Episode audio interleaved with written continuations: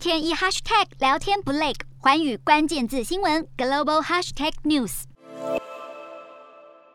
在俄罗斯执法人员带领之下，美国陆战队前队员利德搭上飞机，准备前往土耳其，接着就能回到美国。利德的父母亲为此激动不已，等不及自己的宝贝儿子回到家乡。I mean, we're we're excited. We know he's on the plane, but I think we're really gonna it's gonna really hit us when we get to put our arms around and hug him. 利德因为酒后袭警，二零二零年七月被俄罗斯法院判处九年徒刑，遭关押至今。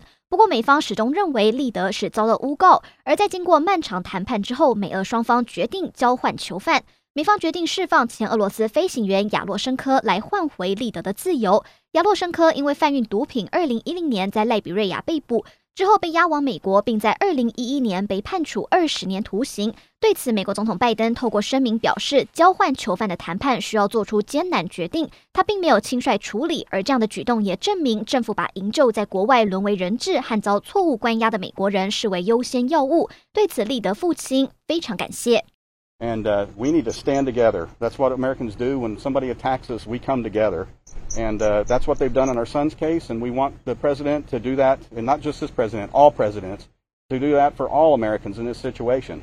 时隔九个多月，终于可以再见到自己的心肝宝贝，让利德的父母亲对拜登充满感激。